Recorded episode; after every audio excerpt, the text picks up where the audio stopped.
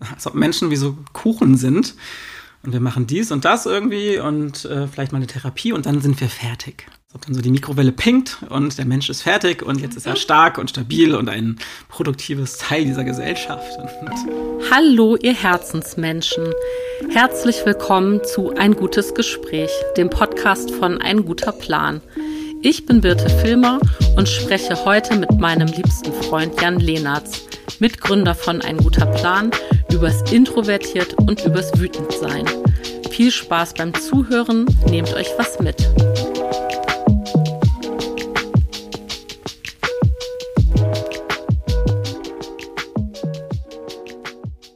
Hallo Jan, wie schön dich zu sehen.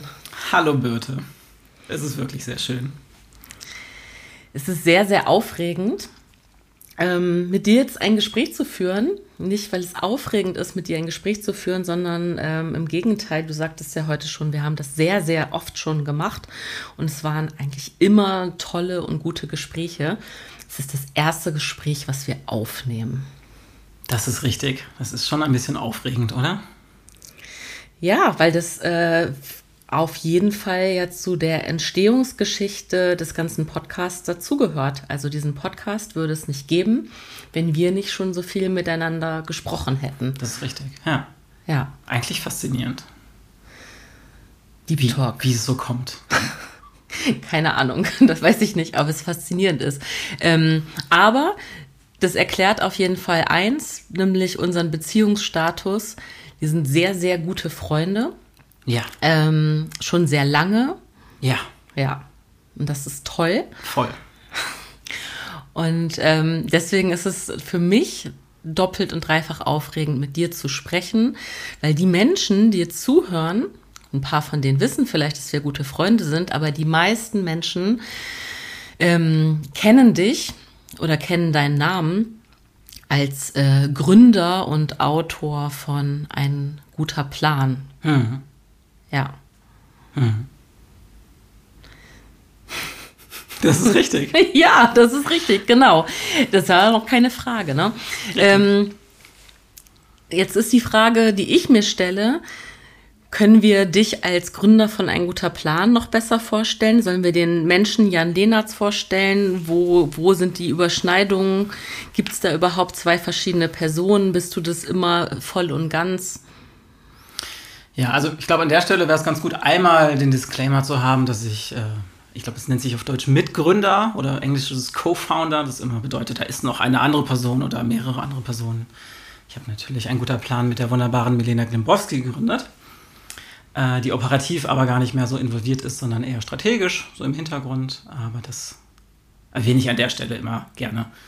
Das heißt, wir sind eigentlich ein Zweierteam plus mein großes, wunderbares Team.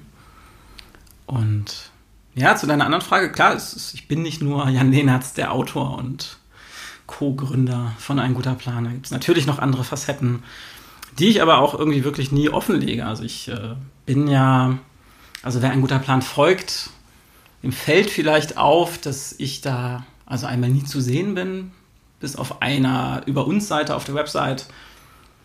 Aber sonst da gar nicht so auftrete als Person und auch generell gar nicht irgendwie aus meinem Privatleben irgendwie so viel teile, außer vielleicht mal das Einstieg in Artikel, das mache ich ganz gerne. Aber sonst ist das, ähm, trenne ich das dann doch sehr stark. Deswegen gibt es bestimmt noch einiges, was viele Leute nicht wissen, was aber auch gar nicht unbedingt so spannend für viele vielleicht ist. Das weiß ich nicht. Jetzt liegt mir die Frage auf der Zunge, warum ist das so? Ne? Also warum trennst du das so?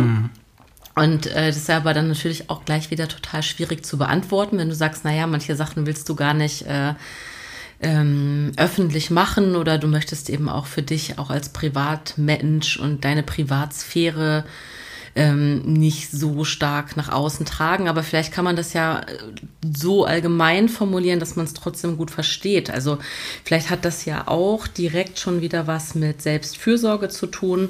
Ja. Zu sagen, ich schütze mich, ich ähm, ähm, breite mich nicht so aus. Das sind jetzt alles Mutmaßungen von mir. Ja, Also das mit dem Schutz, das klingt immer so, als ob da so viel Schützenswertes ist, weil ich irgendwie sonst, äh, also weil ich so bekannt bin und ich da, also irgendwie, keine Ahnung, Boris Becker hat das mal gesagt, er muss sein Privatleben schützen und deswegen gibt es da keine Privatfotos oder so.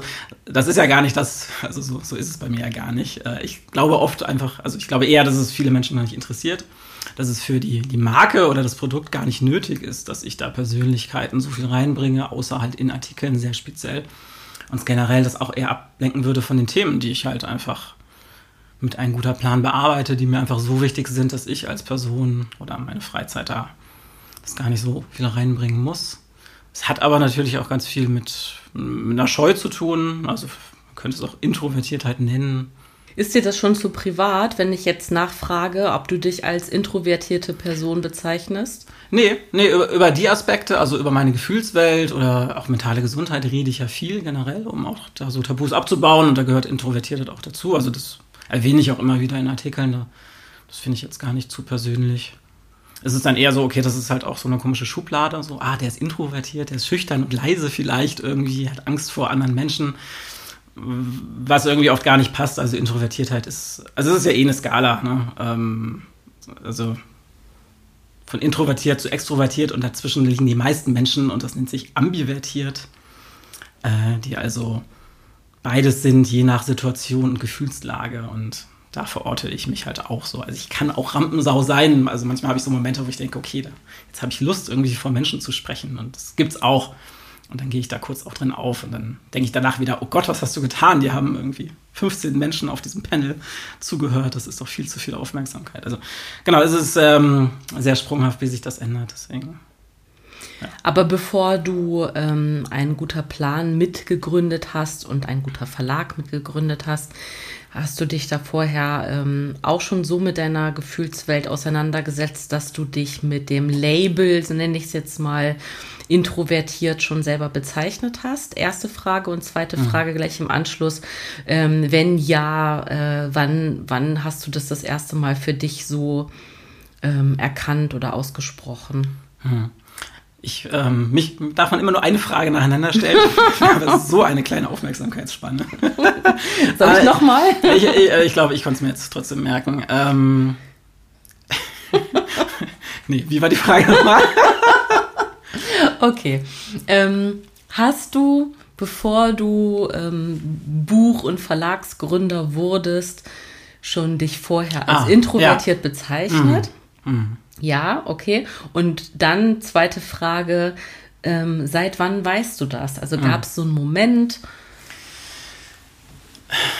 Ja, also es gab auf jeden Fall Momente in meiner Kindheit, wo andere mich einfach immer wieder als schüchtern und zurückhaltend bezeichnet haben. So, und das hat sich dann einfach so eingeprägt, dass ich irgendwann einfach akzeptiert habe, dass das so ist. Und äh, das auch so als Selbstbeschreibung immer wieder verwendet habe. Und das dann ähm, eher in den letzten Jahren eher öfter hinterfragt habe, weil ich dachte, okay, es gibt ja auch Momente irgendwie, an denen ich dann doch sehr präsent vor anderen Menschen bin und dann eben kein Problem damit habe. Äh, deswegen, genau, ich habe mich schon immer introvertiert genannt, gerade bröckelt das so ein bisschen tatsächlich. Das finde ich total spannend, ähm, weil du ja sagst, dass das ja auch direkt mit so, so Sachen wie Schüchternheit und auch mm. Auftreten nach außen irgendwie direkt als Erkennungszeichen mir in Verbindung gebracht wird. Mm. Weil ich glaube, dass äh, Menschen, die mich kennen, egal ob heutzutage oder von früher, Kindheit, Jugend, was auch immer, mich auf jeden Fall eher als extrovertiert bezeichnen würden. Und ich das deswegen auch immer so für mich geglaubt habe und jetzt aber auch eher entdecke, dass ich gar nicht unbedingt immer diese Interaktion brauche, um irgendwie zur Ruhe zu kommen oder um Energie irgendwie daraus zu gewinnen, sondern dass ich, das, dass ich durchaus auch in der Lage bin und auch den Bedarf habe, ähm, in, in Ruhe und Frieden mit mir selber zu sein. Und was mir dazu direkt noch einfällt, ist ein, ein anderes Wort, was irgendwie in meiner Teenagerzeit super inflationär verwendet wurde, nämlich das Wort selbstbewusst. Mm, da, wurde ja. immer, da wurde mir immer gesagt, ja, du bist doch total selbstbewusst, mm. weil ich diejenige war, die irgendwo laut und deutlich irgendwo aufgetreten mm. ist und mit LehrerInnen diskutiert hat und lautstark äh, mhm. da auch Meinungen vertreten hat mhm. und so. Und das finde ich eigentlich das Absurdeste, ne? dass mhm. irgendwie ähm, dass das nach außen auftreten und laut sein mit äh, Selbstbewusstsein und Selbstvertrauen in Verbindung gebracht wurde, mhm. weil ich in meiner Erinnerung, und die drückt mich da, glaube ich, gar nicht so sehr, das eben gar nicht war, sondern im Gegenteil. Also war da gar nicht mit mir im Reinen meiner mhm. Teenagerzeit. Mhm. Deswegen frage ich mich gerade, ob deine Introvertiertheit eben einfach nur das Label war, was du dann dir selber geglaubt hast, weil das was mit deinem äußeren Auftreten zu tun hatte, oder ob du das auch gefühlt hast. Ja, ähm, schwierige Frage. Also ich, also klar, vom Auftreten war ich auch auf jeden Fall nie so laut, aber jetzt, wo du sagst, irgendwie mit anderen angelegt, habe ich mich trotzdem schon immer, so auch gerade mit, mit Autoritätspersonen das, also da habe ich richtig Energie rausgezogen, meine Lehrerinnen und Lehrer zur Weißglut zu bringen oder auch irgendwie äh, Intrigen zu schmieden gegen die Schulleitung und solche Dinge. äh, ich sagen würde, okay, da, da habe ich jetzt gar nicht so Berührungsangst irgendwie oder kann, kann mich auch durchsetzen und trotzdem ja, gab es immer wieder Situationen, wo, wo mir klar war, das, das raubt mir Energie. Oder gerade das Ding, ne, ist ja auch so eine klassische Definition, dass man als Introvertierter seine Batterien eher auflädt, wenn man alleine ist. Und Extrovertierte machen das in einer Gruppe, was so, glaube ich, auch gar nicht so stimmt irgendwie. Also ich habe jetzt einfach gelernt in den letzten Jahren, dass ähm, ich einfach nur furchtbar angespannt irgendwie in, in sozialen Situationen war, weil ich irgendwie Angst vor diesen Situationen hatte und ganz toll irgendwie dastehen wollte, aber ich dachte, sonst mögen die Menschen mich nicht und das ist einfach sehr kräftezehrend. Und deswegen bin ich nach Hause gegangen, war fix und fertig und dachte, ah ja, ich bin einfach introvertiert. Diese Situation strengt mich so an. Es lag gar nicht an den Menschen, es lag an meinem Gefühl und meinem Wunsch, da irgendwie besonders zu wirken und dass die Leute mich mögen. Und das ist dann, wo ich sage, okay, das ist dann vielleicht gar nicht introvertiert. Das sind ganz andere Ursachen. Weißt du, was ich meine? Ich, ich versuche mir gerade das so bildlich vorzustellen. Ich habe mich gerade gefragt, ob es dann Situationen gab, in denen dir das gelungen ist, also, dass du Menschen irgendwie so beeindrucken konntest, dass du nicht nach Hause gehen musstest und ob es, also, ob es diese äh, in, in, Anführungszeichen gesetzten Erfolgserlebnisse gab. Also, ob es eine Referenz überhaupt zu diesem Gefühl gab oder ob das komplett einfach selbstgedachter ja. Humbug ist. Ja, äh, ziemlich irgendwie. Also, das. Äh Nee, ich glaube, es hat mir nie den Erfolg, oder was heißt Erfolg, also es hat mir nie das positive Feedback gebracht, was ich mir, glaube ich, erwünscht hätte, dass irgendwie dass, äh, alle mich mögen und ich nie wieder alleine bin oder so und es ganz viel Wertschätzung von allen Seiten gibt. Und das, das ist in so sozialen Situationen mit vielen fremden Menschen ja eh nicht das, was man da bekommt. Und das, also ich hätte, glaube ich, auch zu hohe Erwartungen an, an solche Dinge und ähm, ja, das, das hat dann nicht so funktioniert. Und genau, jetzt ist es mir halt irgendwie ein Stück weit egal, irgendwie, wie ich jetzt wirke und ähm, oder weiß einfach, dass ich irgendwie liebenswert bin, egal was ich alles gemacht habe. Also ich, ich erwähne die Dinge, also ich weiß ja, dass ein guter Plan von sehr vielen Menschen sehr geschätzt wird. Und ich erwähne das gar nicht mehr irgendwo und weil ich denke, okay, ich will ja gar nicht irgendwie, ich, ich muss gar nicht irgendwie, weißt du, denen das irgendwie das zeigen oder von mir hertragen als Schutzschild, sondern so, ich, ich muss gar nichts in solchen Situationen und das funktioniert für mich total hervorragend. Und äh, klar sagt dann jemand so, oh, wow, du bist das. Und so, aber ist ja auch egal. sondern es ist halt ein, viel mehr Gespräch auf Augenhöhe. Ich darf hier, glaube ich, auch als gute Freundin von dir ausplaudern, dass ich äh, vermute, dass du auch eher rote Ohren kriegen würdest, ja. wenn dich jemand so direkt darauf ja. anspricht. Also ich war schon mal dabei, als du auf einer auf einer Party äh, erkannt wurdest als Autor mhm. und äh, ja. so eine ganz, äh, ähm, ganz liebenswerte junge Frau auf dich zukam mhm. und sagte, bist du nicht der von? Mhm. Und, hm, hm, hm. mhm. und ja, es war ja, zum Glück sehr dunkel. ja, genau, ja. das ist mir tatsächlich... Ja, was ist unangenehm? So klar bin ich schon äh, stolz drauf, was wir erreicht haben, aber genau in solchen Situationen irgendwie ist es für mich ja, keine Ahnung. Es ist dann eher, eher ein Schild, was oder irgendeine Grenze, die dann zwischen Menschen gezogen wird, vielleicht, wenn man das zu sehr irgendwie sich da darüber definieren würde. Das war so ein ganz großes Thema in den letzten Jahren, dass ich gemerkt habe, wie das zur Identität wird. Dass ich einfach ähm, ein guter Plan. Ja, ja, ja, oder genau, dass ich das geschrieben oder entwickelt habe. So, dass es einfach so leicht ist, aus solchen Dingen, die man geschafft hat, Selbstvertrauen zu ziehen, weil man immer wieder sagen kann, wenn es einem schlecht geht, ah, aber ich habe ja das gemacht, ich habe ja Erfolg damit. Und das ist, glaube ich, total gefährlich. Einmal, weil das Dinge sind, die können weggehen. Ne, und man insgeheim ja auch weiß, okay, das ist ja aber nicht mein Wesen. Also ich habe das geschaffen, das ist toll, kann ich stolz drauf sein, aber diese Identifizierung mit Erfolgen ist einfach super gefährlich und auf ganz dünnem Eis. Und da habe ich aber gemerkt, das kam automatisch, weil das einfach so großer Teil meines Lebens war, dass ähm, das ja, so diffundiert ist in, in mein Selbstbild. Und davon äh, versuche ich mich halt immer mehr zu lösen und zu sagen, so, ja, okay, habe ich gemacht, bin stolz drauf, aber das bin auch nicht ich. So, das ist ein Job, den ich liebe, aber ich bin nicht dieses Buch oder ich bin nicht der Erfolg dieser Firma. Finde ich super wichtig, was du gerade sagst. Wirklich super, super wichtig. Und zwar einmal aus, einem ganz, aus einer ganz persönlichen Erfahrung heraus, mhm. nämlich aus der Erfahrung ähm, von zwei Mutterschaften, die mich aus meiner eigenen Freiberuflichkeit natürlich auch ähm, für unterschiedlich lange Zeit auch pausieren lassen haben und ich mich auf einmal gar darüber gar nicht mehr so gut äh, definieren konnte und ähm, mir genau das dann gefehlt hat, ne? dieses Feedback zu meinem vermeintlich beruflichen Erfolg oder mhm. früheren Erfolgen oder dem aktuellen Erfolg. Ähm, das ist das eine, wo ich selber gemerkt habe, so ja, was, also die ganz große Frage, die dahinter steckt, ist ja, was bleibt, wenn ich diesen, diesen ganzen äußeren Status irgendwie äh, wegradiere. Also was bleibt von dem Mensch Birte, mhm. was bleibt von dem Mensch Jan. Mhm. Wenn ich jetzt von dir alles, was du geschrieben hast, was du veröffentlicht hast, was du irgendwie als, als äh, ne, Firmen, die du gegründet hast, wegnehme, mhm. was bleibt dann ja. von dir als Essenz? Mhm. Und das ist... Ähm, das kann man natürlich so irgendwie ganz schwer beantworten, weil du bist ja trotzdem die Summe deiner, deiner, de, deines bisherigen Lebens. Klar. Und da gehört das alles dazu. Ja. Und äh, gleichzeitig lohnt es sich eben auch zu gucken, so ja, okay, aber was macht mich aus?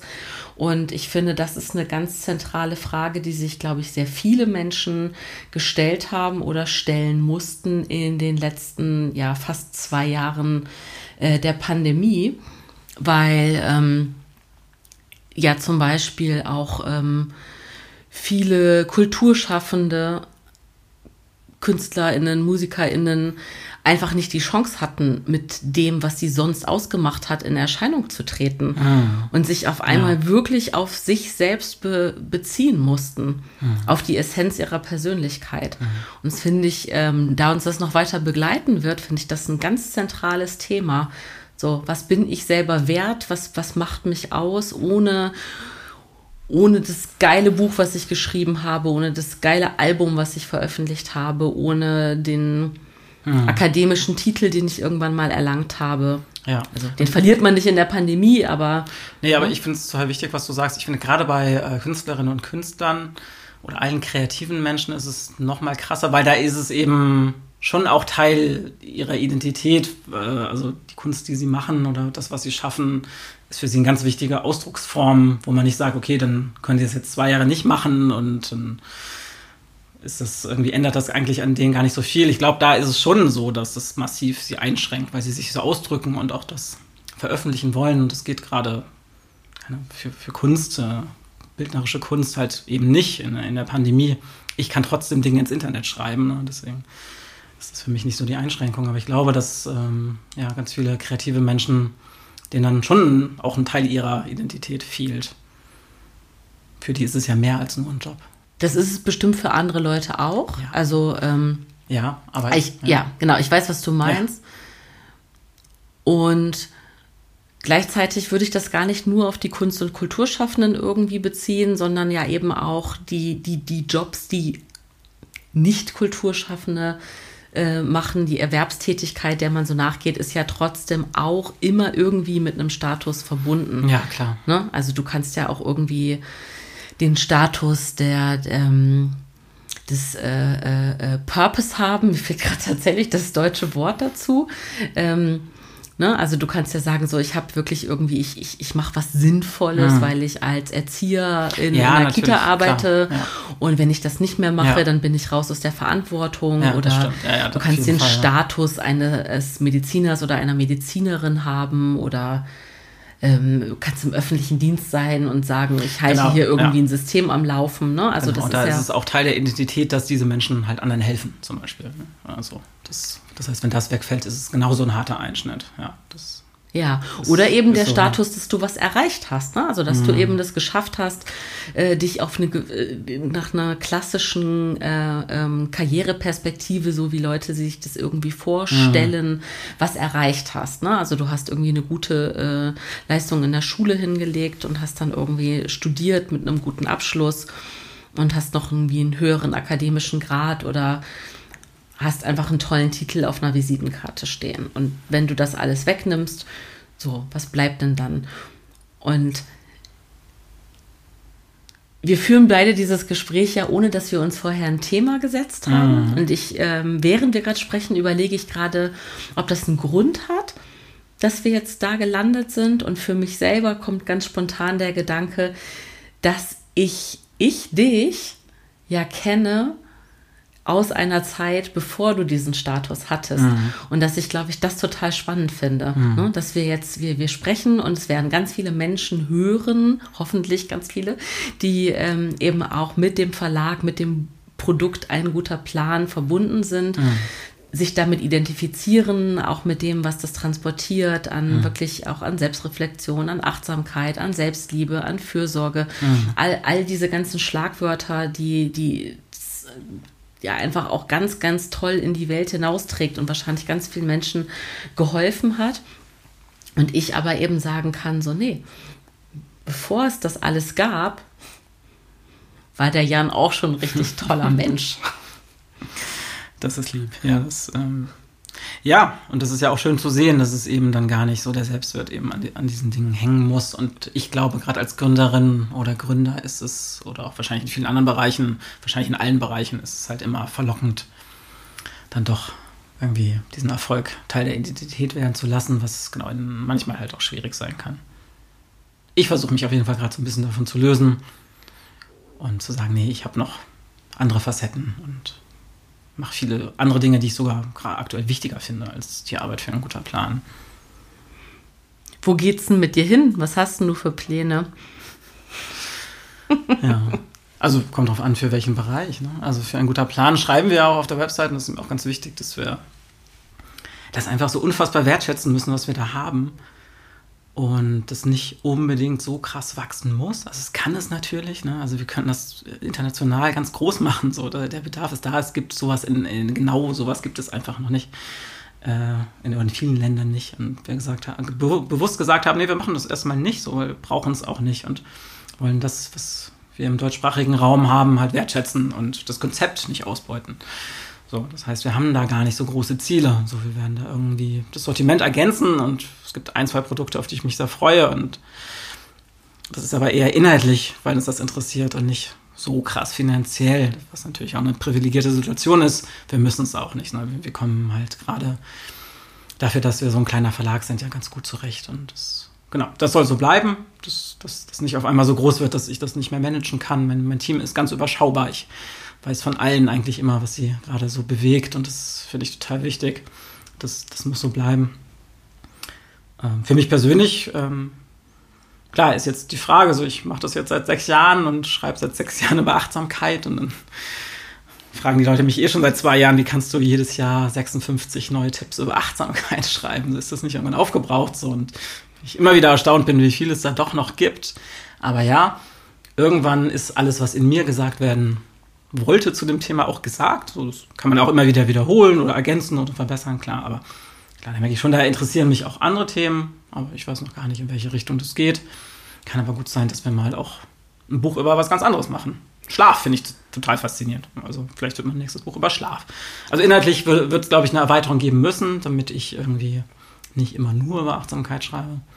Aus, äh, Ausplauderei Nummer zwei, ich komme gleich, ich knüpfe gleich an an das Ja, Thema Schlaf, aber. Ausplauderei Nummer zwei ist, Jan Lenartz ist immer wahnsinnig gestresst in der Zeit, in der er seine Achtsamkeitstipps Nein, für den nächsten mein Image. ist immer so, oh, ich habe total Stress, ich habe überhaupt keine Zeit, ich muss 56 Achtsamkeitstipps schreiben. 56 Tipps gegen Stress. ja. ja, ja, das ist, das ist einfach seit so, sechs ja. Jahren ist es der ja. Running Gag, es äh, muss einfach mal ausgeplaudert werden. Ja, und es wäre so schlau, das das ganze Jahr über zu schreiben, aber äh, ich glaube, vielen Menschen geht es auch so. Es, es braucht diese harte Deadline. Und das heißt, es ist wirklich jedes Jahr so, dass also diese Tipps, die ihr in ein guter Plan jede Woche seht, die werden entstehen in einer Woche. Und das ist einfach Wahnsinn. Ich weiß nicht, warum ich mir das antue. Aber es funktioniert. Irgendwie bin ich dann in so einem Flow und äh, ja. Hm. Aber ja, gut, jetzt hast du es hast erzählt, jetzt wissen es alle. Äh, aber wir nennen uns ja auch gar nicht Achtsamkeitsgurus, sondern eher, wir sind selbst betroffen von Stress. Wir haben Probleme mit Stress. Wir alle zusammen gucken, wie wir das hinbekommen. Wir haben ein paar Ideen dafür. Wir sind vielleicht schon einen Schritt weiter und waren halt schon ganz unten und können da so ein bisschen von erzählen. Aber generell, äh, ich glaube, jeder, der mich kennt, weiß, dass ich nicht der entspannteste Mensch der Welt bin und äh, da auch noch ganz viel lernen muss. Aber das transportieren wir ja auch. Also das sagen wir auch immer wieder. Und ich glaube, das ist auch einfach so ein Geheimnis vom Erfolg, dass wir da ehrlich sind, dass wir eben nicht die Weisheit patentiert haben. Total, das glaube ich auch. Als du gerade gesagt hast, naja, es geht vielleicht irgendwie inhaltlich nochmal in andere Richtung, da habe ich ähm, mich gefragt, ob es eigentlich nochmal ein Thema sein könnte oder ob das was ist, was dich einfach persönlich auch umtreibt.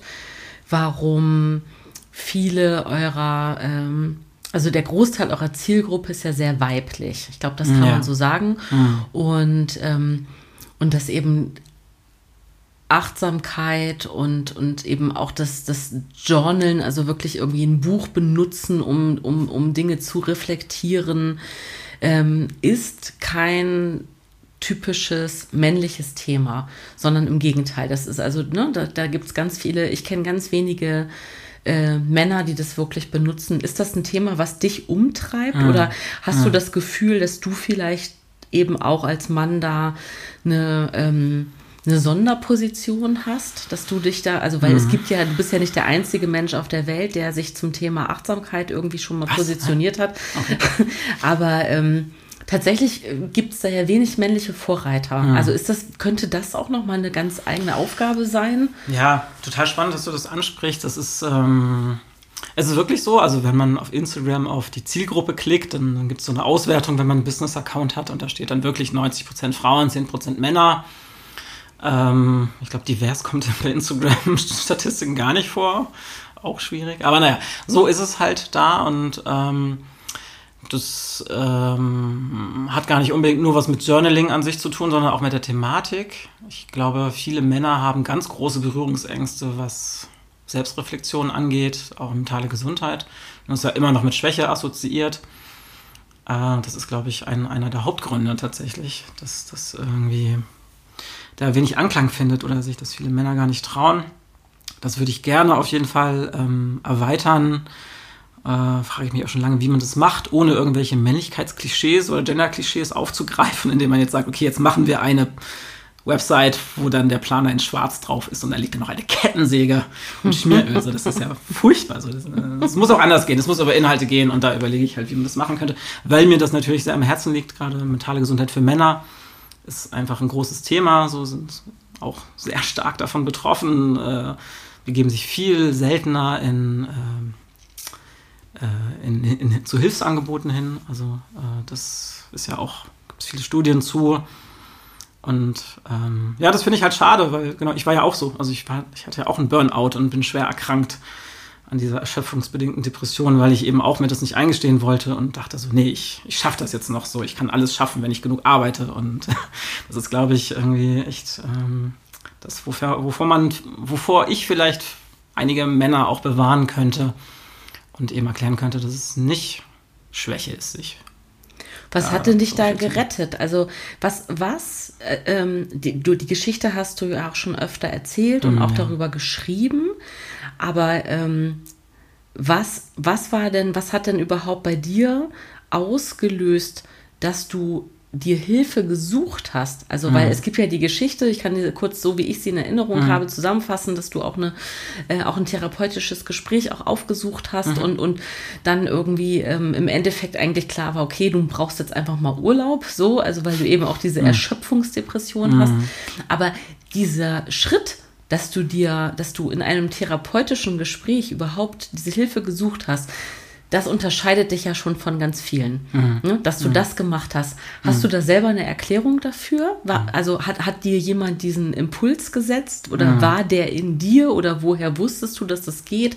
Hattest du Vorbilder? Gute Frage. Das ähm, ging dann alles ganz schnell. Also ich habe schon immer geahnt, dass, dass da men mental irgendwas nicht in die richtige Richtung läuft. So, dass es mir immer schlechter geht, dass ich einerseits immer labiler werde und äh, immer, ja, also schlechtere Laune habe irgendwie und immer trauriger bin und immer gestresster und schlechter schlafe. So, die Anzeichen waren ja schon ganz lange da. Äh, und andererseits ist es auch immer mehr weggedrückt. Und äh, ähm, es ist ja gerade bei Männern oft so, dass sich Depressionen ganz anders äußern, äh, als man das so kennt, so, zum Beispiel in Aggressionen. Ja, das äh, war dann bei mir auch so. Ich wurde halt immer wütender auf, auf alles, auf die Welt und auf mich. Und ähm, naja, und das war so, so ein Wechsel, so äh, einerseits sehr, labil, andererseits sehr irgendwie ähm, ja, aggressiv fast oder wütend generell so. Und habe ich gemerkt, okay, das das ist aber nicht richtig. Das ist einfach falsch. Und ähm, dazu halt die ganzen körperlichen Beschwerden. Ne? Ich war halt dann ständig krank und ich habe es die ganze Zeit schon geahnt. Aber dieser Moment, dass man wirklich sagt, okay, jetzt geht's nicht mehr, jetzt brauche ich Hilfe, ähm, ja, der war bei mir halt erst da, als mir wirklich, als ich ganz am Boden war, dass ich, als ich wirklich irgendwie quasi auf meinem Fahrrad äh, körperlich zusammengebrochen bin im Tiergarten in Berlin auf dem Weg nach Hause, weil ich irgendwie die dritte Grippe verschleppt hatte und einfach nicht mehr konnte. Und dann tatsächlich einen Freund gefragt habe, der äh, hatte, ob er einen Tipp für mich hat für eine Therapeutin oder einen Therapeuten, weil ich, weil er der einzige Mensch war, den ich kannte, der darüber offen gesprochen hat. Also so gesehen schon auch ein Vorbild, einfach weil er darüber geredet hat. Ohne Scham und dann ich ihn einfach auch fragen konnte. So. Und ich bin dann auch zu der Therapeutin bei, gegangen, wo, wo er war. Und das war dann, äh, ja, genau. Deswegen ist es, glaube ich, schon so wichtig, dass es dann halt schon, dass Menschen drüber reden. Jetzt machen ja auch immer mehr Menschen und dann ja, hört man jetzt auch immer wieder, ja, jetzt haben alle drüber geredet, dass sie eine Therapie machen. Ist das auch mal gut? Wo ich denke, nein. So, erstmal ist es in einer bestimmten Bubble, dass es so offen thematisiert wird. Ne? Also red mal mit Menschen, die nicht irgendwie in, in deinem kleinen Netzwerk sind. So, das ist einfach absolut tabu, immer noch. Und das wird auch lange so bleiben. Man muss weiter darüber reden. Und es ist immer wieder, wenn du Berührungspunkte mit der Thematik hast und jemand, den du magst oder kennst und sei es nur auf Instagram das erwähnt, macht das was mit einem und ähm, verringert die Hemmschwelle. So war es bei mir und deswegen mache ich auch das, was ich tue und rede darüber offen. Hm. Okay, aber das heißt, die Antwort ist tatsächlich, du hattest einen Freund, der dir das schon vorgelebt hat. Also du Ja. hattest in deinem Umfeld jemand, an dem du dich orientieren konntest, einfach mit der Idee, überhaupt eine Therapie zu machen. Und das ist ja, also Ja. finde ich gerade selber to- total spannend, weil wir, wir haben schon so Dar- viel über alles Mögliche geredet. ja. Ne? Und, und jetzt merke ich gerade selber, ja, wo ist denn der Ursprung von genau diesem Moment? Weil, weil diesen Moment, dieser Moment fehlt ja all den Menschen, die sich keine Hilfe holen und das eben, die eben nicht nur äh, grippale Infekte verschleppen, sondern eben auch ihre, ihre äh, ähm, depressiven Verstimmungen oder psychischen Erkrankungen oder was auch immer. Und wir haben ja heute auch schon in einem anderen Gespräch, was wir zusammen geführt haben, darüber gesprochen, ähm, dass man zum Beispiel nicht verbeamtet werden kann, wenn man ähm, in den letzten zehn Jahren irgendwo eine, eine Psychotherapie ähm, Ja. vollzogen hat oder, oder wie auch immer denn das äh, Verb dazu ist. Und das ist natürlich auch Wahnsinn, ne? weil wir äh, beide uns ja einig sind, dass ja die Menschen, die sich in Therapie begeben, ja sich überhaupt auf einen Heilungsweg begeben und keine Therapie gemacht zu haben, eben im Umkehrschluss nicht bedeutet, ein gesunder Mensch zu sein, sondern im, Ja. im, im schlechtesten Fall eben ein, ein nicht therapierter Mensch mit eventuellen psychischen Erkrankungen zu sein. Ja, das ist verständlich. Deswegen ist diese Regelung so ein Wahnsinn, dass das überhaupt erlaubt ist. Ja. Also da krieg ich, da, da würde ich wirklich sauer. Also das ist einfach komplett falsch. Ja, Komplett Kön die falsche können wir direkt uns jetzt zusammen überlegen, dass wir da mal eine Petition starten? Genau, erstmal gucken, ob das nicht schon jemand gemacht hat. Ich glaube, da gibt es nämlich immer schon sehr tolle Menschen, die äh, schon mal gemerkt haben, so, hä, Leute, was geht? Das ist kompletter Unsinn. Äh, und das dann aber, genau, ähm, mit unserer Aufmerksamkeit vielleicht auch mal teilen. Äh, da würde ich direkt mal recherchieren. Finde ich total wichtig. Deswegen voll gut, dass wir da heute nochmal drüber gesprochen haben. Genau, da- das zeigt aber auch noch, dass das eben in, in, in der allgemeinen Gesellschaft das Thema immer noch super schwierig ist. Und wir weiter darüber reden müssen. Absolut. Also und aber eben, um nochmal darin zurückzukehren, was eben auch so, so äh, Geschlechterstereotype angeht, und wie das, wie die, wie man auch sozialisiert wurde in unserer Generation und aber auch Kinder noch immer sozialisiert werden. Ähm, ich ja auch wieder mal, auch, auch eben als Mutter von zwei Söhnen, auch ein ganz persönliches Interesse natürlich daran, dass das klar ist, äh, dass das eben alles möglich ist und dass man sich immer für alles Hilfe holen kann und das auch der, der nächsten Generation zu vermitteln einerseits und andererseits auch eins meiner absoluten Lieblingsthemen, eben sich niemals äh, das Gefühl zu haben, dass man fertig ist irgendwann mit seiner Persönlichkeitsentwicklung. Ähm, ich habe einen guten Freund und äh, dessen Vater ist bereits 80 Jahre alt und hat sich ähm, in diesem hohen betagten Alter noch in Therapie begeben. So, weil er eben sagt, so, nee, ich habe Ja. da einfach noch Sachen, die möchte ich irgendwie für mich noch aufarbeiten. Und das finde ich ein total voll- äh, voll schönes, gut. Ja, äh, eine super schöne Geschichte, einfach Ja. zu sagen, so, ja, Mann, Voll. es ist nie, nie, nie, nie zu spät, Ja. sich das irgendwie anzugucken. Genauso wie man ja auch nicht sagen würde, ach, du bist 80, dein Bein ist gebrochen, das lohnt sich jetzt nicht mehr, das Mhm. zu heilen. Ne? Also ist ja immer der, das beliebteste Beispiel mit einem gebrochenen Bein, würde man ja auch zum Arzt gehen. Mhm. Ähm, ne? Das ist ja, glaube ich, der, der, das, der klassische Vergleich. Und deswegen, ja, Leute, mit 80 bricht man sich ein Bein und heilt es und Seele, Psyche gehört genauso dazu, darf immer geheilt werden, darf man immer mit anfangen. Genau, aber dieses, äh, dass man da mit der Persönlichkeitsentwicklung nicht, nicht vorbei oder es nicht auf einmal vorbei ist, das finde ich ganz spannend, weil es ist halt so ein, ähm, so ein neoliberales Konzept, dass wir so, als ob Menschen wie so Kuchen sind und wir machen dies und das irgendwie und äh, vielleicht mal eine Therapie und dann sind wir fertig. So, als ob dann so die Mikrowelle pinkt und der Mensch ist fertig und jetzt ist er stark und stabil und ein produktives Teil dieser Gesellschaft. Und das ist halt auch eine, eine ganz komische ähm, Einstellung, die man aber auch immer wieder äh, hört, glaube ich. Deswegen, ja, auch wenn man schon eine Therapie hat, äh, kann man auch immer noch eine machen und sich auch mit sich selber beschäftigen. Und sollte das auch immer wieder, gerade auch wenn man auch mal denkt, ey, ist doch alles super, läuft alles gut, kann man trotzdem einmal im Jahr irgendwie mal eine kleine Selbstreflexion machen, ohne jetzt Werbung für unser Buch machen zu wollen, aber da ist es ja zufällig äh, möglich. So, weil ja, man, viele Dinge kommen ja auch schleichend. So, das Leben verändert sich, die, die Bedürfnisse verändern sich und das merkt man vielleicht auch manchmal gar nicht. Und dann entsteht auf einmal wieder Leidensdruck und man weiß gar nicht, woher der kommt. Also deswegen, ja, da immer wieder einfach am Ball bleiben. Ohne es zu überstrapazieren. Ne? Das ist ja, die gibt ja immer zwei Seiten jeder Medaille. Es gibt viele Menschen, die einfach in die Befindlichkeitsfixierung gehen und alles immer analysieren so und da gar nicht mehr aus ihrem Kopf rauskommen. Das ist ja auch nicht ideal. Hä, solche Menschen kenne ich gar nicht. Nein.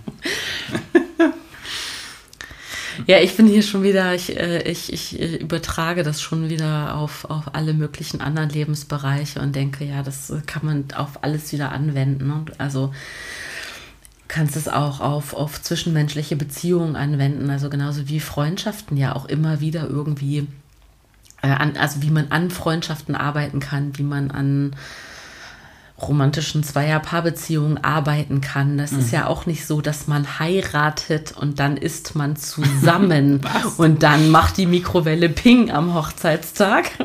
Super Bild.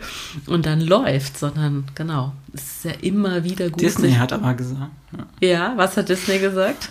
Disney-Filme sagen, aber es ist so. Es wird geheiratet und dann ist alles gut. ja. Schade. Dann- Naja, gut. Ja, aber äh, super spannend, ne? Also ich bin ja äh, großer Fan der Studio Ghibli-Filme. Mm, Und die ganzen Charaktere, die dort so in den unterschiedlichen Filmen in Erscheinung treten, sind viel ambivalenter. Mhm. Da gibt es die vermeintlich böse Hexe, die sich am Ende doch als ein ganz äh, äh gutes und hilfreiches Wesen rausstellt. Mhm. Und andere Wesen, die vielleicht erstmal gruselig erscheinen und vielleicht am Ende ganz niedlich sind. Und ähm, ja, Disney ist schon, schon eine ganz andere Erzählweise, auch total nah dran an an den äh, Märchen, die wir äh, also klassisch als Kinder irgendwie erzählt bekommen haben. Ne? Mit ja, ganz voll. klarer Dualität ja. von Gut und Böse. Mhm. Und auch, also auch Mann- und Frau-Dualität ganz ja. stark. Also da gibt es ja auch äh, wenig oder gar keine starken Heldinnen. Müsste ich jetzt erstmal graben. Mhm. Also da können wir eigentlich, ich, es ist eigentlich egal, wo wir ansetzen, da können wir eigentlich überall jetzt irgendwas, irgendwelche Narrative äh, zerschlagen, wenn uns danach wäre. Ja. Lass mal was kaputt machen. Auf jeden Fall. Nein, das ist keine Lösung. Kaputt machen? Gewalt. Es fühlt sich immer richtig an, glaube ich. Also oft hat man, glaube ich, den Wunsch da, daran schreibe ich gerade tatsächlich, ne, weil ich einfach sehe, dass ähm, das ist ja auch ein, einer meiner Herzensthemen, so wie, wie wir Menschen quasi mit den Herausforderungen umgehen können, die auch gerade das Klima uns ins Gesicht schlägt. Und ähm, da ja immer wieder Tendenzen sind, einfach weil man denkt, okay, warum läuft denn so viel so falsch? Und es ist doch eigentlich relativ klar, was wir tun müssten, äh, dass da natürlich Wut und Aggression entstehen. Und äh, da, wenn man das zu Ende denkt, dann auch Gewalt, ja, Dinge kaputt machen wollen. Äh, und das, genau, darüber möchte ich gerade schreiben, ob das, das so in der Geschichte erstmal ist, so hat das jemals funktioniert. Hm, zeigt sich eher nein, tatsächlich. In ganz speziellen Fällen so, die ich dann aber auch ganz spannend finde. Aber generell einfach davon wegkommen, diese Wut in, in produktivere Dinge zu tun, auch wenn Dinge kaputt machen, die schlecht sind, äh, erstmal total logisch ist irgendwie in bestimmten Fällen vielleicht sogar äh, sinnvoll, aber generell, äh, so allgemein gesehen, dass es schon ein sehr schwieriger Pfad ist, auf den man sich da vielleicht begibt und man einfach merkt, dass mit anderen Methoden, gerade wenn man äh, die, die Mehrheit der Bevölkerung auf seiner Seite haben möchte, da andere Methoden einfach sinnvoller sind. Aber das äh, geht jetzt, glaube ich, auch zu weit, aber ich finde, genau, diese Thematik der Gewalt finde ich da gerade ganz spannend.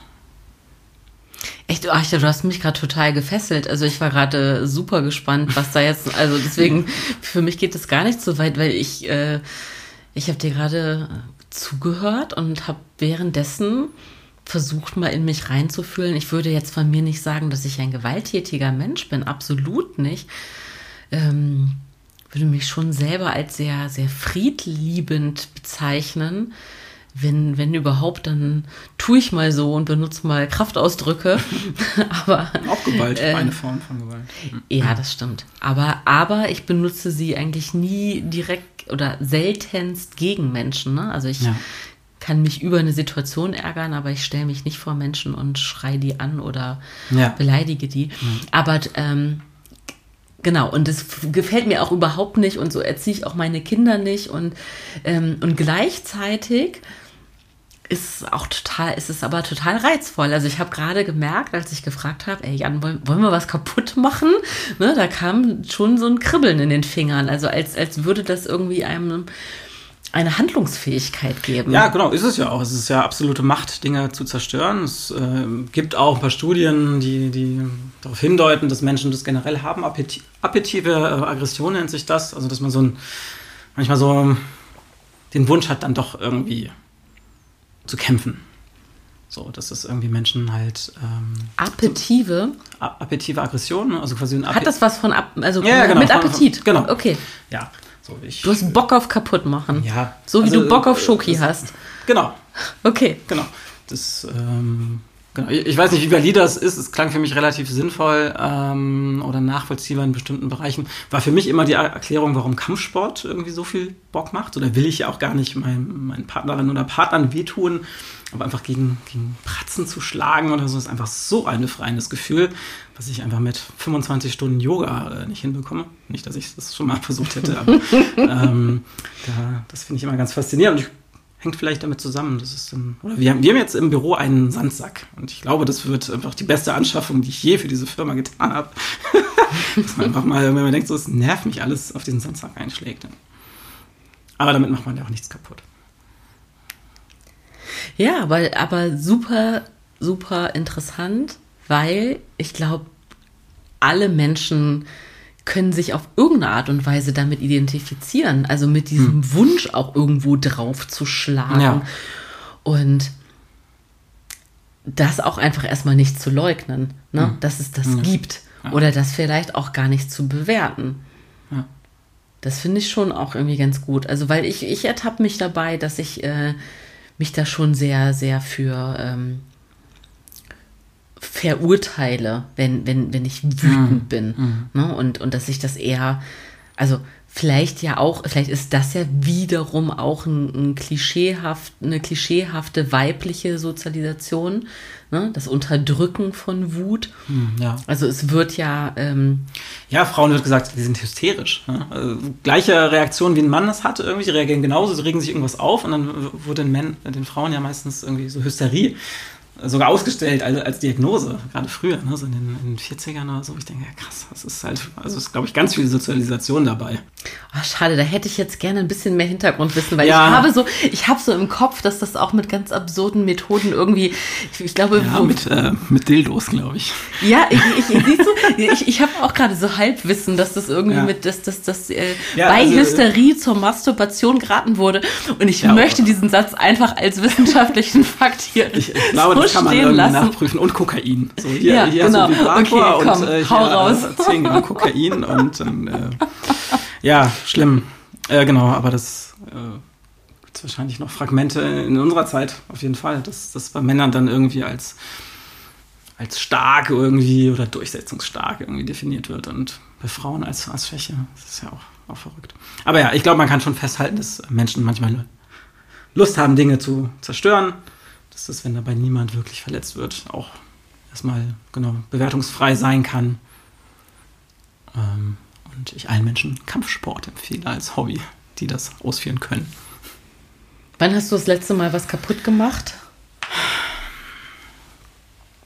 Aus Versehen oder wirklich, weil ich denke, ich musste irgendwas äh, kaputt machen? Also kannst du dich an was erinnern, wo du einfach mal was durch die Gegend geschmissen hast? Nee, das ja. ist äh, wirklich, da habe ich auch wenig Ambitionen, das dann wirklich auch zu machen.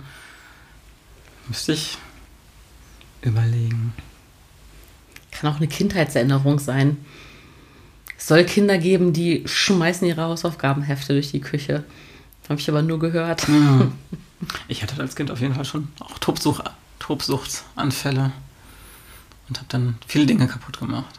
Ich weiß mal, ich habe einen, einen, einen Playmobil Taucher bekommen und fand den so geil, dass ich mit dem äh, draußen im Garten gespielt habe, zu nah am Lagerfeuer. Und dann ist er äh, angekokelt und das hat mich so wütend gemacht, weil ich wusste, ich war selber schuld. Und das hat mich so genervt und dann bin ich, äh, bin ich rein in, in, ins Haus meiner Eltern und habe alle Töpfe, alle Teller, alles Besteck aus den Schränken geräumt und in der Wohnung verteilt. Ich dachte, damit kann ich jetzt irgendwie die bestrafen. Ich weiß nicht, was der Gedanke war. Richtig bescheuert. Aber das ist ein total, äh, also eine meiner prägnantesten Kindheitserinnerungen, dieser, dieser Anfall, weil ja dieses Playmobil-Männchen kaputt war. Okay, krass, aber da hattest du schon die Disziplin, dich selber so zu maßregeln, dass du nichts kaputt machst, ja. sondern dass du einfach nur irgendwie ja, glaub, dich so in ab absurden Verteilen von Geschirr irgendwie wieder runter. ja, da habe ich es hab aber allen gezeigt. Ah. Nehmt dies. Ja, aber toll, finde ich super interessant, dass man das, also, ja. Ich, ich träume manchmal von der Figur. Wirklich, das muss irgendwas. Das, ja, und weißt du, was nämlich das Spannende daran ist? Dass du, ähm, dass du auf dich selber sauer warst. Ja, und das eigentlich auch wusste, dass was ich da tue, dass das einfach sinnlos ja, ist. Aber das, das, das glaube ich nämlich, dass das ganz oft der Fall ist, wenn wir wütend werden, dass wir in Wirklichkeit auf uns selber wütend sind. Ja. Dass es ganz oft in Streitsituationen, wo man merkt, oh, es macht einen so wütend, dass es einen so trifft. Nicht, dass die andere Person irgendwas zu einem sagt, sondern es macht einen, man ist wütend auf sich selber, dass man das so nah an sich ranlässt.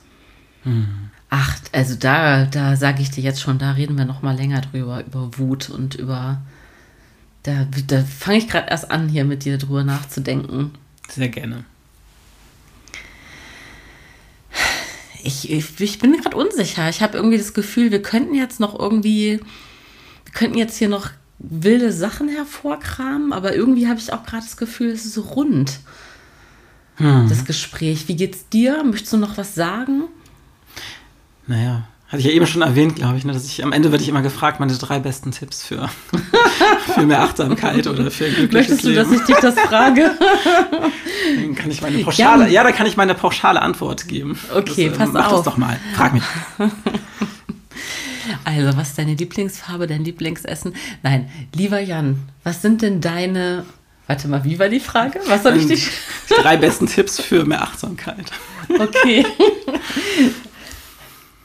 So können auch nur Freunde miteinander reden. Das ist sehr schön. Lieber Jan, was sind denn deine drei besten Tipps für mehr Achtsamkeit? Hm.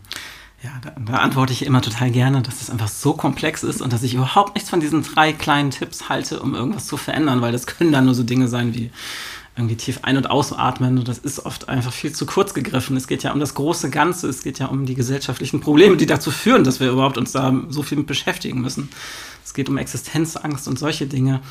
Also es wird ein, so ein Riesending, also ich meine, es ist so viel Stress irgendwie in, in, in Care-Arbeit, in, in in Arbeitssituationen. Und da sind halt diese Ansätze, also da, da muss man hin. Und dann Leuten zu raten, atme doch einmal, dreimal, atme dreimal tief ein und aus irgendwie und entspann dich und mach morgens ein bisschen Yoga, ist halt einfach äh, ganz schön zynisch. Und ähm, deswegen, genau, ist es immer so ein guter Anlass, eigentlich dann darüber zu reden, dass es ein größeres Thema ist und ähm, klar. Aber trotzdem hat es natürlich seine Berechtigung, auch wenn man selber was für sich tut und dann, na, genau, sind dann im Endeffekt Ein- und Ausatmenübungen schon auch sinnvoll. Aber generell bin ich von diesen Tipps nicht so der Fan. Ich kann dir sagen, was ich von dir gelernt Ja, habe. bitte. Ich habe ähm, von dir ganz essentielle Dinge gelernt und weil du vorhin das schon erwähnt hast, dass Mhm. das für dich noch ein weiterführendes Thema sein wird, ist das das Thema Schlaf. Ähm, man, man meint, man wüsste es, ja, also das ist, äh, man könnte denken, es ist total klar für alle Menschen, dass Schlaf ein Grundbedürfnis ist und äh, nichtsdestotrotz wird das ganz viel missachtet aufgrund von was auch immer. Also wir sind ja nun nicht alle SchichtarbeiterInnen ähm, und trotzdem schlafen, glaube ich, die meisten Menschen zu wenig. Und ich weiß, dass ich mir auch ganz oft das äh, so anders hergeredet habe im Sinne von, ja, ich habe ja gar nicht genug Zeit und es geht nicht und so. Und ähm, als ich gemerkt habe, ich muss das mal oder ich habe die Möglichkeit, das zu überprüfen und ich habe eben sehr wohl nicht jeden Tag, aber immer mal wieder die Chance, und wenn es nur eine halbe Stunde ist, früher ins Bett zu gehen und ähm, wirklich einfach mir, mir, mir das zu gönnen, diese Zeit zu gönnen, zu schlafen und überhaupt Pausen zu nehmen, dann wirkt sich das ganz krass auch auf meine, meine Laune und, weil du gerade gesagt hast, ein neoliberales Konzept, sage ich jetzt noch das schöne Wort, auf meine grundsätzliche Effizienz aus, ne? auf meine Leistungsfähigkeit im Alltag. Es klingt ganz schrecklich, aber ich glaube, du weißt, was ich meine Ja. und ich hoffe, alle, die zuhören, auch. Ne? Und dass ähm, der Prozess, mir das einzugestehen, der war krass. Also ein, mir einzugestehen, dass ich gar nicht gut darin bin, auf meinen Schlaf zu achten. Und dass ich das geleugnet habe im Sinne von, ich habe nicht genug Zeit, ich schaff, ich schaff mein Leben nicht. Ne? Man kann hier gar nicht irgendwie so viel Anführungszeichen setzen, wie man möchte, weil das, was bedeutet das dann? Und das habe ich von dir gelernt, dass Schlaf etwas ganz Essentielles ist, was nicht automatisch erlernt ist, nur weil man sich im volljährigen äh, und Erwachsenenalter befindet, sondern im Gegenteil, gerade dann ähm, hat man ja die Freiheit, viel mehr die Freiheit, über seine eigenen Schlafrhythmen zu bestimmen, mehr als jetzt zum Beispiel im Kindesalter Ja. und, und, und rebelliert da äh, gegen wen auch immer, aber in Wirklichkeit ganz oft gegen sich selbst. Das ist zumindest meine persönliche Erfahrung damit. Deswegen, äh, Jan Lehnertz, mein persönlicher Schlafmentor, ohne, Ach, ohne dass du das direkt äh, mir so mitgegeben hast. Aber das habe ich mir von dir abgeguckt, das habe ich von dir gelernt. Mhm. Schlaf ist mir sehr wichtig, ja. ja, und das, ja, deswegen ist es gerade für mich ist zum ersten Mal in meinem Leben gerade, dass ich irgendwie die letzten oder dieses Jahr ein, zwei Mal Schlafstörungen hatte. Äh, was ich ja wirklich ich schlafe immer extrem gut und achte extrem drauf. Und das war wirklich, ähm, ging ganz schnell an die Belastungsgrenze, dass ich äh, gemerkt habe, wie, was das dann doch für ein großer Einschnitt wirklich ist, wenn es mal nicht so klappt. Und da bin ich, finde ich richtig krass, dass so viele Menschen einfach regelmäßig sagen, okay, sie, sie wachen mehrmals die Nacht auf, sie schlafen nur sechs Stunden, richtig tief sowieso nicht. Ähm, das ist halt, das muss einfach die Hölle sein. Sollen wir das damit beenden, dass wir den Menschen sagen, Schlaft gut. Genau jetzt, wo ihr seid, schlaf ein. Ja. Die machen das, diese Einschlaf-Podcasts, die zählen von, von 10.000 runter irgendwie, weil 980 sind alle eingeschlafen. Es wäre doof, wenn es Leute beim Autofahren zuhören. Schäfchen 1, Schäfchen 2. Nee, im Ernst. Ich finde es ganz schön. Ich finde das ein ganz schönes ähm, Schlusswort. Zu welcher Uhrzeit auch immer ihr das gerade hört. Hier ist es Mitternacht übrigens, glaube ich, ziemlich genau gerade. Ganz schön spät, normalerweise. Ganz schön spät. Ich schlafe schon normalerweise. Ja, ich würde jetzt ins Bett gehen. Ja. Das mache ich jetzt, glaube ich, auch gleich. Gute Nacht. Gute Nacht.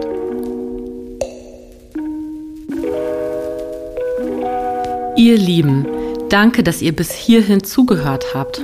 Ich hoffe, euch hat das heutige Gespräch gut gefallen. Alle Infos zu meinen GesprächspartnerInnen und weiteren Themen verlinke ich euch in den Show Notes. Wenn ihr euch weiterführend für Achtsamkeit und Selbstreflexion interessiert, schaut gerne mal auf einguterplan.de vorbei. Alles Liebe für euch. Bis zum nächsten Mal.